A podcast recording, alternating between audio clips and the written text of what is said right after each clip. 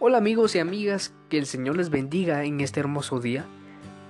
Hoy seguimos con nuestro segundo punto sobre el tema 7 días para entender que todo te ayuda bien.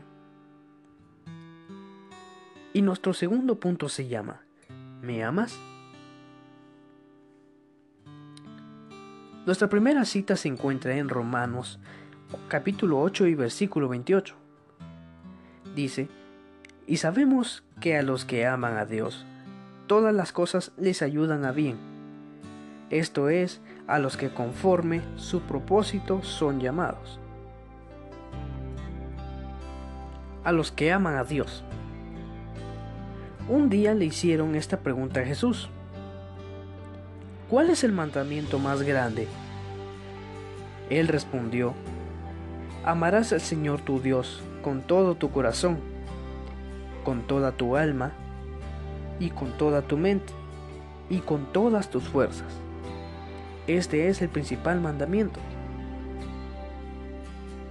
Amar a Dios con todo el corazón significa amarle con tus sentimientos y con todo tu afecto. Es similar a una relación de amor en la que abrimos nuestro corazón. Yo soy de mi amado y mi amado es mío. Él apacienta entre los lirios. Amar a Dios con toda el alma es amarlo con el deseo de estar en su presencia, de estar unido a Él. Mi alma tiene sed de Dios, del Dios vivo. ¿Cuándo vendré y me presentaré delante de Dios? Amar a Dios con toda la mente es amarle poniendo tus pensamientos en Él. En mi lecho me acuerdo de ti y pienso en ti toda la noche. Amar a Dios con todas las fuerzas es amarle con perseverancia. Pues como dice Hebreos capítulo 6 y versículo 12, a fin de que no os hagáis perezosos, sino imitadores de aquellos que por la fe y la paciencia heredan las promesas. Dios conoce nuestras debilidades, nuestros errores y nuestras faltas. Pero Él busca nuestro amor. Cuando Pedro negó a Jesús, Él le preguntó por tres veces, Pedro, ¿me amas? Hoy, querido amigo y amiga, Jesús te hace la misma pregunta. ¿Me amas?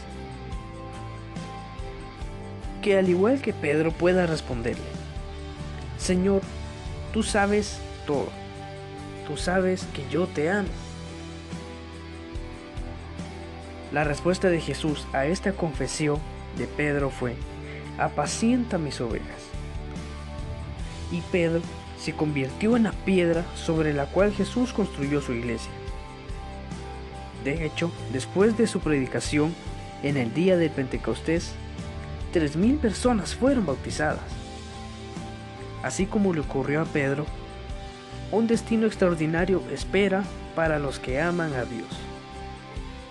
Que el Señor te bendiga y espero esta palabra haya sido de bendición para tu vida. Seguimos mañana con nuestro siguiente tema. Hasta la próxima.